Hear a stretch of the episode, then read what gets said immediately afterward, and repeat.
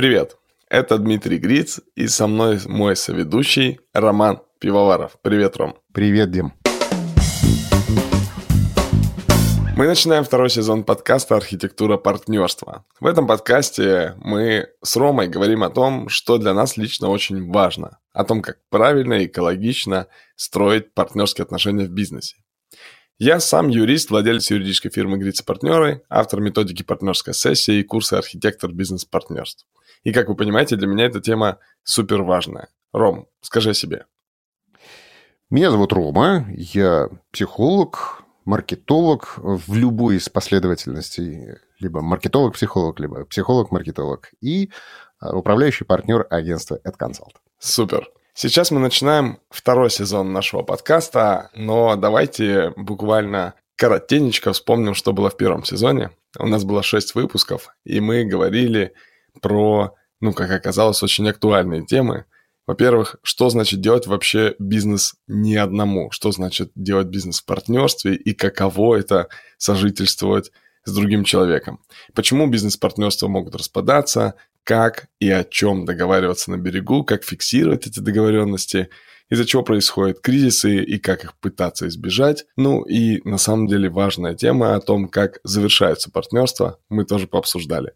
Мы вам очень благодарны за отклики, за отзывы. Больше всех обсуждений были в моем телеграм-канале «Партнерская сессия». Там уже больше тысячи подписчиков. Если вам интересна эта тема, то тоже присоединяйтесь. Оттуда же мы черпали идеи для второго сезона. И в этом сезоне мы будем говорить о том, как же распределять доли между партнерами. Нужно ли делить шкуру убитого медведя, не убитого медведя, не пойманного медведя, или, может быть, медведь будет делить вашу шкуру, как определить роли и ожидания партнеров друг от друга, кто есть кто и кто за что будет отвечать, какие бывают опасные стереотипы в бизнес-партнерстве, у нас все будет хорошо, все будет цивилизованно и прочее. Кто такой архитектор бизнес-партнерств, зачем он нужен, Поговорим о том, партнерское соглашение, является ли это юридическим документом или это является архитектурным чертежом бизнеса. Ну и поговорим о том, как уходить или как не уходить из партнерства по-английски. Как э, вести себя, при том, когда у тебя партнерство, может быть, не распадается, но ты хочешь выйти из него. Итак, Ром, погнали. Поехали. Действительно, давай начнем важный разговор про распределение ролей. Долей. Ролей чуть-чуть попозже. Сначала с долями. Вот, э, конечно, очевидный всегда путь, как все делят доли, когда начинают какие-то совместные движухи, это, конечно, поровну. Ну, вот нас двое, значит, пополам, трое, значит, по 33%, четверо и так далее. Я помню, э, там, зарю своей юности 20-летних каких-то собственных состояний, у меня тогда было много каких-то разных прожектов, естественно, 95% из них не взлетало, ну, вот мы там собирались с друзьями и начинали там что-то. Я помню, однажды у нас был человек 6. И когда стали обсуждать, ну вот сейчас как, значит, мы будем все это пилить, э, я понял, что я даже бутылку водки на шестерых ровно не разолью, да, а вот как проценты посчитать, уже становится... То есть в этот момент уже супер становится странно, что мы делим в шестером поровну, значит, по 16 там, и что, и 6 в периоде процентов и так далее. И я помню, у нас начался тогда такой разговор, а, собственно, а почему вот так поровну. И с тех пор я так как-то вот пытался тоже да, перейти в режим осознанности, то, о чем ты говоришь всегда, осознанное партнерство. Я начал понимать, что вообще-то когда пилишь доли, эти доли, они какие-то разные. Да? Есть доли прибыли, доли владения, доли, там, не знаю, принятия, наверное, решений, доли ответственности, доли, еще чего-то. Вот давай попробую я тебя спросить вообще, какие эти доли бывают сначала, да, а, в каких как бы вот они происходят э, сферах, и, и, эти долевые распределения. А потом спрошу тебя, собственно говоря, а как же правильно эти доли распределять? Вот какие бывают эти долевые распределения? В целом, эм, распределение долей, они могут означать разное. И это как раз ровно о том, вот какие бывают э, распределения долей, да. Эм, ну, во-первых, распределение долей часто определяет, кто будет главный ну, по крайней мере, такая интерпретация у партнеров. Мы говорим, мне 51, тебе 49.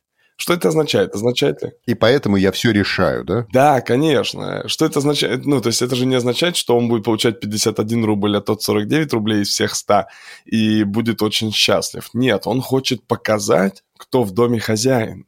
Что 51, ну, чтобы не было никаких блокировок, вот хочу 51 на 49. На самом деле, э, мы об этом чуть позже поговорим, это иллюзия и миф, и так не надо делать, если у вас, ну, не только огромная какая-то корпорация со сложным советом директоров. Э, второе значение размера долей – это э, кусок пирога в случае, если компания будет продана.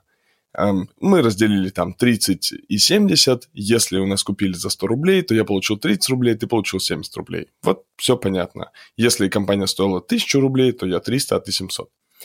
Эм, третье понимание того, ну, как, как доли влияют на что-то еще, это получение периодичных платежей в виде распределения прибыли, дивидендов. То есть, если мы считаем, что мы 100 рублей прибыли хотим разделить на дивиденды, то они делятся пропорционально нашим долям. Немаловажным фактором распределения долей также является вот эта некоторая ответственность, то есть сколько мы добрасываем денег и кто добрасывает денег, согласно распределению долей или не согласно распределению долей. Если вдруг нам требуется дополнительное финансирование, мы не можем его нигде привлечь, и нам нужны собственные денежные средства, которые вложатся в компанию.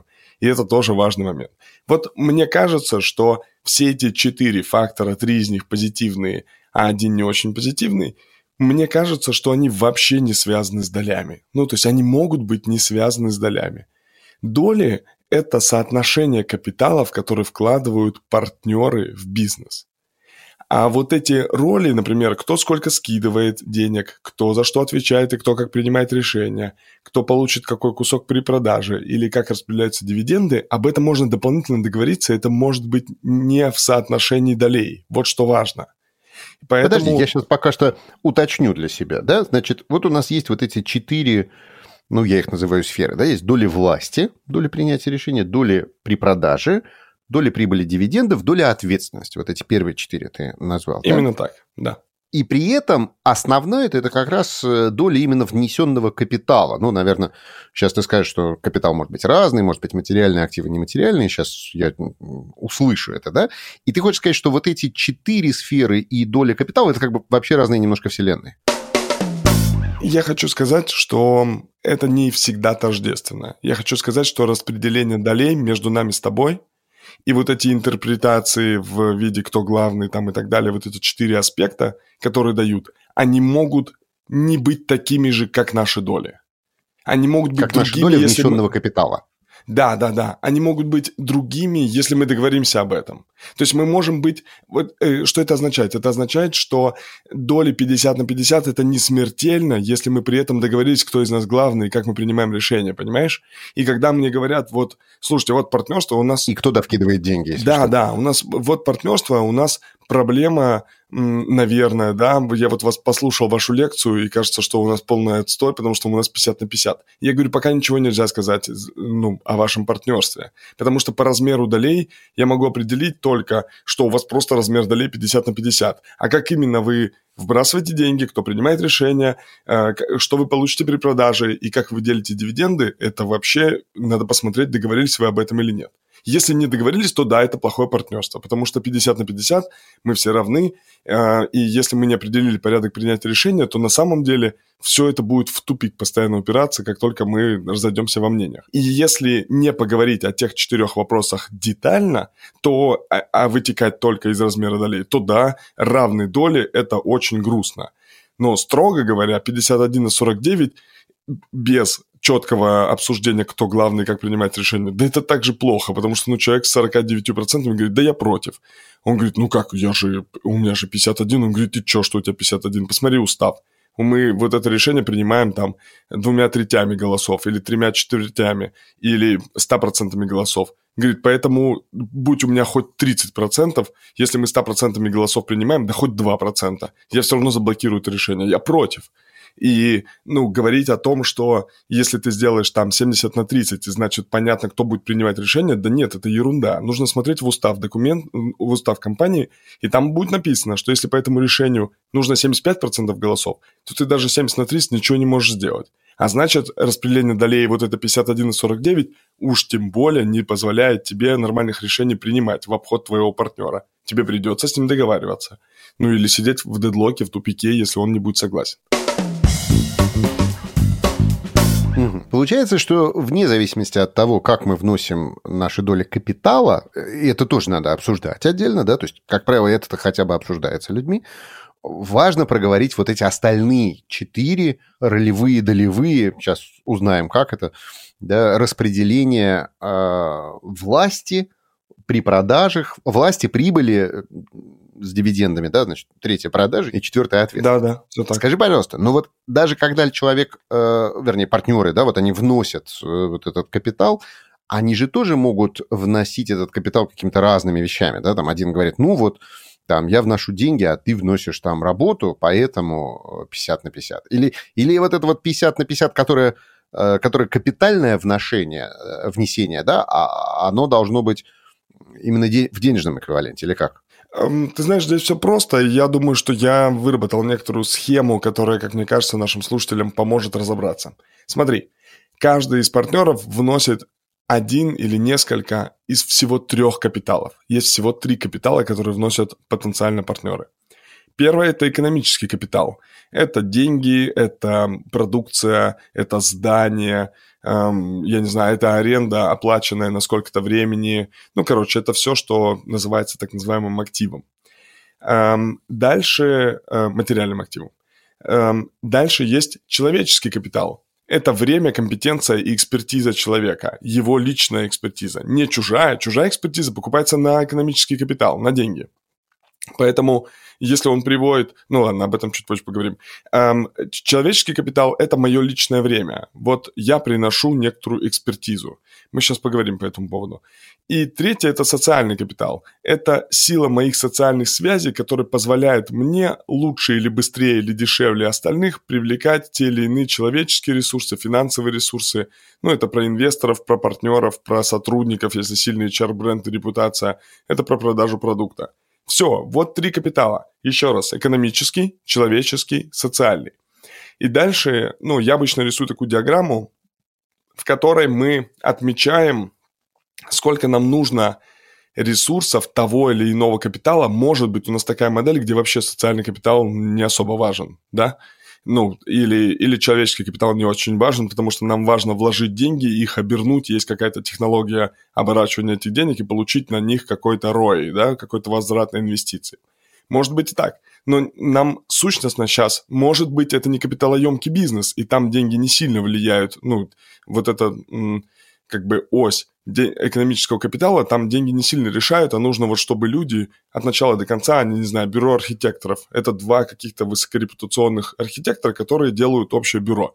Может быть, им в начале, это моя гипотеза, не нужно много денег, но вот у них человеческий и социальный капитал, да, важен. Мы для каждого бизнеса, мы сейчас не можем сказать, для каждого конкретного бизнеса, какие из этих капиталов нужны, но мы, эм, когда рассчитываем некоторую точку, до которой в бизнесе хотим добежать, то мы определяем, какой объем капитала каждого из этих трех нам нужен, чтобы добежать до этой точки. Дальше мы садимся с тобой, как с партнером, и определяем, кто сколько вносит из того необходимого капитала, э, кто сколько вносит, ну и, соответственно, какая пропорция по каждой из осей экономического, социального и человеческого капитала мы принимаем. Ну, например, ты вносишь полностью деньги, это там 10 миллионов рублей а я вношу вот свои руки и свой, свою репутацию. Это там социальный и человеческий капитал. Ну и дальше мы с тобой обсуждаем. На самом деле, хорошо бы привести все к единому показателю, но в идеале к рублю, просто к деньгам. А как это сделать? Некоторые говорят, слушайте, ну а как человеческий капитал оценить? Ну на самом деле можно хотя бы, мы же сейчас в хороших отношениях, поэтому можем договориться. И нам важно хотя бы примерно прикинуть это. И понятное дело, что есть люди, которые говорят, ну вообще я не, ну мое время бесценное и все такое. Но в целом мы можем попытаться найти на рынке экспертизу за такие же деньги и понять, сколько это примерно денег может стоить. Ну, мы можем подумать, сколько это бы стоило, если бы мы покупали и человеческий капитал, и социальный капитал, например, со стороны. Да? Можем попробовать таким образом оценить и привести это в единый знаменатель к некому единому рублю. Ну и, и нам важно понимать не абсолютные цифры, нам важно понимать соотношение между партнерами. Ну, то есть мы говорим, ну вот твое ром время стоит в два раза дороже, чем мое время, ну потому что как бы я считаю, что ты более опытный, я это признаю, и все круто. Окей, но ты вкладываешь там 4 часа. Хорошо. Ну, то есть правильно я понимаю, что в равных долях это я должен вложить 8 часов. Ну, это тоже в целом окей. Ну, то есть мы мы можем вот это соотношение найти. Нам не важно, что твой час стоит 800 тысяч, а мой час не 800 тысяч. Это вообще не важно. Важно, что мы... Единый знаменатель может быть разным, главное, чтобы он был единым. Именно так. И когда мы вот эти все три, э, три капитала прикидываем, сколько каждый из нас вкладывает, то на самом деле вырисовывается доля. Это просто соотношение капиталов, которые вкладывают партнеры в бизнес, чтобы добежать до определенной точки. Это тоже важная штука, потому что, знаешь, есть классическая, абсолютно классическая ситуация, когда э, один вкладывает деньги, а другой вкладывает там экспертизу свою. И тот, который вкладывает деньги, э, ко мне просто один такой подошел, я в школе Сколково преподавал, и ко мне подходит и говорит, Дмитрий, вот все, что вы рассказали, прям все в точку про меня и про наш бизнес, и про наше партнерство – слушайте, я пришел, типа, к своему партнеру, а он хоп, и что-то перестал работать. И я говорю, ой, а сколько времени прошло с начала партнерства? Он говорит, ну, лет шесть.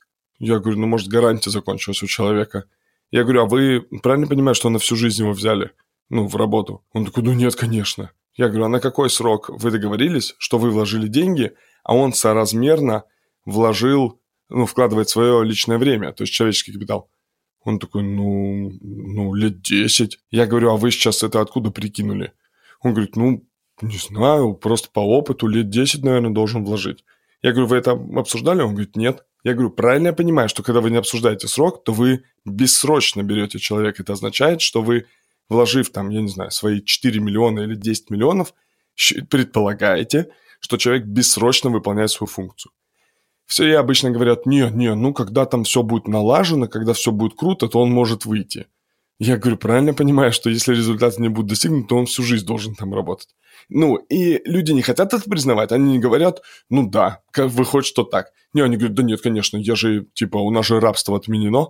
Но фактически люди, не договариваясь о сроке вот этого личного вовлечения, вот этого объема человеческого капитала, который вкладывает один из партнеров, они фактически берут человека в рабство – потому что у них есть внутренняя какая-то планка нормы, через какой срок нормально отпустить человека и объявить Юрий в день, когда все крепостные будут свободны. Если этот срок не наступил, то, Сенька, подай шапку медведя, мы сегодня, барин велит э, куда-то поехать. И поэтому, э, ну, мне кажется, что вот это, как только мы начинаем искать соотношение капиталов, то первое, на что мы должны будем умножать, чтобы не на бесконечность, это на количество лет или количество времени, количество месяцев, в которые работает вот этот человек. Нам важно понимать, как только мы понимаем, например, что э, 500 тысяч рублей стоит в месяц этот человек. Другой человек вкладывает 10 миллионов. Это означает, что второму партнеру, ну, со стоимостью 500 тысяч в месяц, это вот там какая-то зарплата, о которой они договорились, которую он не будет сейчас получать. Конечно же, он не будет есть вот эти собственные инвестиционные деньги. Но он понимает, что это 20 месяцев его вклада. Вот если они социального капитала вкладывают примерно одинаковое количество и готовы на равные доли, то вложив 10 миллионов одним партнером, второй партнер вкладывает 20 месяцев, и все, в этот момент окей. После 20 месяцев они заново садятся и договариваются. Либо первый докидывает денег, второй продолжает работать, либо второй начинает получать зарплату, и тогда тоже все честно. Но вот в период неполучения зарплаты это его вклад. Если через 10 месяцев он прекращает работать, то нет никакой проблемы в том, что он не отработал свой вклад. Нет, он ровно отработал свой вклад, и он не, его доля не должна уменьшаться. Отлично. Ну, я понял, что действительно три разных капитала мы вносим, и у нас есть экономические, есть человеческие, есть социальные, и нам надо как-то их соотнести и привнести в какую-то единую э, картину мира, в единый знаменатель. Э, вот смотри, ну, Правильно я понимаю, что дальше, когда мы посчитали вот этот внесенный капитал, да, сведя их к единому знаменателю, что у меня там 37,28 сотых, а у тебя, соответственно, остальное, то это дальше как-то и влияет дальше на распределение власти, на распределение прибыли, на распределение там, денег при продаже бизнеса, ответственности, или нет? Или все-таки вот, вот, вот эта шкура медведя, убитого, не убитого, она и не зависит от внесенного капитала? Ну, строго говоря, если не договариваться больше ни о чем, то оно зависит. То есть вот те капиталы, которые у нас получились, вернее, то соотношение, у нас получились какие-то доли. Это и есть дальше по умолчанию, если как бы не, не изменить настройки, скажем так, нашего партнерства, то по умолчанию это и есть те деньги, которые ты получишь при продаже, те деньги, которыми ты скидываешься, те деньги, которые ты получаешь дивиденды, и примерно твое соотношение голосов. Но здесь важно, я буквально на полшажочка назад сделаю. Здесь важная штука, что на самом деле при вот этом упражнении определения долей есть два ну, таких э, фактора, о которых хочу сказать. Первое. Пожалуйста, не занимайтесь этим в действующем партнерстве. Вы в действующем партнерстве уже о чем-то договорились. И поэтому, послушав этот выпуск, не идите к своему действующему партнеру, скажете, слушай, давай все пересчитаем. Э, потому что изменение статуса КВО, причем достаточно неаргументированное изменение, является фактически рейдерством. Просто вы в одностороннем порядке, в одночасье хотите взять и изменить эм, ну, какое-то прошлое. Да, вы были наивны, вы, может, были добры, ну, короче, прошлое есть прошлое, у вас есть уже какая-то доля. И мне кажется, что в действующем партнерстве пересмотр долей – это очень болезненная ситуация, и это правда, как это э, делается профессионалами, не повторяйте дома. Э, и второй момент – если вдруг вот вы посчитали эти капиталы, и у вас получилось какое-то распределение долей, например, там 62 на 38, то вполне нормальный дальше диалог, если другой партнер говорит, у которого 38 там, да, получилось, он говорит, слушай, я хочу все-таки пополам, мне так будет сильно комфортнее. Мы можем с тобой посмотреть еще раз на эти капиталы и понять, что я могу довнести для того, чтобы у нас э, были равные доли. И это нормальный разговор. То есть у меня ровно так было в партнерстве. Мы получили, у нас получились разные доли, но мой партнер говорит, слушай, я хочу все-таки равные доли, мне это комфортно. И распределять деньги в равных долях я, Дмитрий Гриц, вообще согласен, мне в порядке, с этим нет никакой проблемы. Я говорю, хорошо, давай поймем, что ты еще можешь дать этому партнерству, ты вкладываешь больше денег или как-то мы меняем это перераспределение, в общем, для того, чтобы эти доли уравнять. Поэтому здесь не обязательно работать ровно с тем результатом, который получился, и все, он больше непоколебимый. Мы дальше можем подкручивать эти настройки, как нам комфортно сделать. И теперь вернемся все-таки к шкуре. У нас появилось, эм, появились доли 60 на 40. Дальше нам обязательно нужно сесть и понять, кто будет главный по каким вопросам, как будет приниматься решение по разным вопросам и так далее. И если мы это обсудим, то, ну, все в порядке, мы можем голосовать эм, пропорционально долям, мы можем голосовать по, ну, собственно, по одному голосу у каждого, ну, то есть по головам, так называемое голосование. Мы можем вообще вынести в совет директоров какой-то пул вопросов и в совет директоров вообще непропорциональное количество людей назначать. Ну, например, эм, 5 человек в совете директоров, четверых будет назначать тот, который 40%, а одного тот, который 60%. А на совет директоров мы дадим вопросы, которые касаются, я не знаю, там маркетинга и продвижения, чтобы ты, Ром, с 40% мог вообще принимать решения по этим всем блокам. И все, и у тебя власть при 40%, понимаешь? И здесь нет никакой проблемы а, в, ну, в каком-то, да, в перераспределении власти даже у миноритария. Просто если этот миноритарий экспертен, то он, конечно же, очень ценен для этого партнерства. И, конечно же, его нужно выделять, и он должен принимать решения по этим вопросам. Итак, про главный поняли.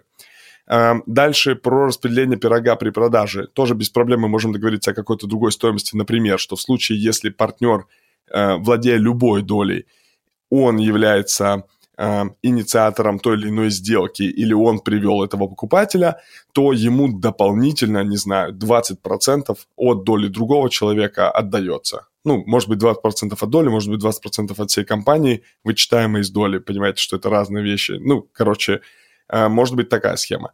Дивиденды то же самое. Ну, например, инвесторы очень часто хотят в период возврата собственных денег получать большую часть дивидендов. Что это означает? Вот к вам заходит инвестор, вы, они у вас купили 30%, вы владелец 70%. Но у вас в документах будет написано, что пока он не вернет свои деньги, распределение долей будет не инвестору 30, а вам 70.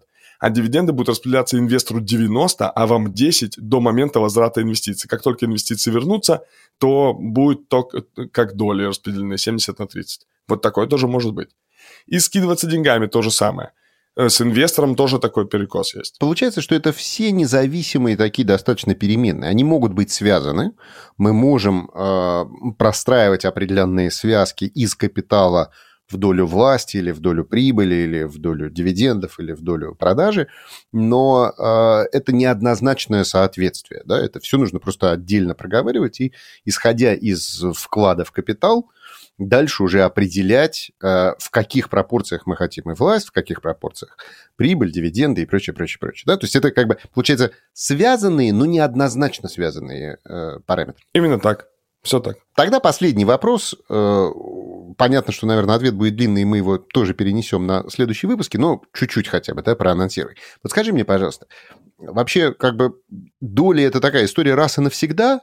Ну, то есть, вот, вот порешили мы 283 года э, назад, что вот у нас 50 на 50, и вот так вот оно и существует. Или это нормально, когда а, долевое распределение там и, и, и внесенного капитала, и выносимых, там, скажем так, да, дивидендов получаемых э, преференций, что эта история соотношения меняется. Потому что ты вот только что сказал там про рейдерский захват, да, что если я сейчас пойду к своему партнеру скажу, так, чувак, ты знаешь, я вот тут это послушал подкаст, у нас все не так, давай, давай менять. Ну, то есть это рейдерский захват. И получается, что доли они один раз и навсегда или меняются? Если меняются, то как? Вот Чуть-чуть про это скажи. Это очень классная тема, потому что на самом деле эм, есть схема, когда меняется, эм, меняется распределение долей там по ходу движения. Бывает, что новые проекты меняют распределение долей, а бывает, что вообще первоначальное распределение долей происходит не сразу же, а постепенно, так называемая вестинговая схема, и это очень интересно, и мне кажется, очень рабочая, на самом деле, структура и конструкция, я именно ею бы и предлагал руководствоваться. Отлично, значит, поговорим об этом в следующий раз. Да, с удовольствием. Замечательно. Спасибо. Спасибо. Всем пока.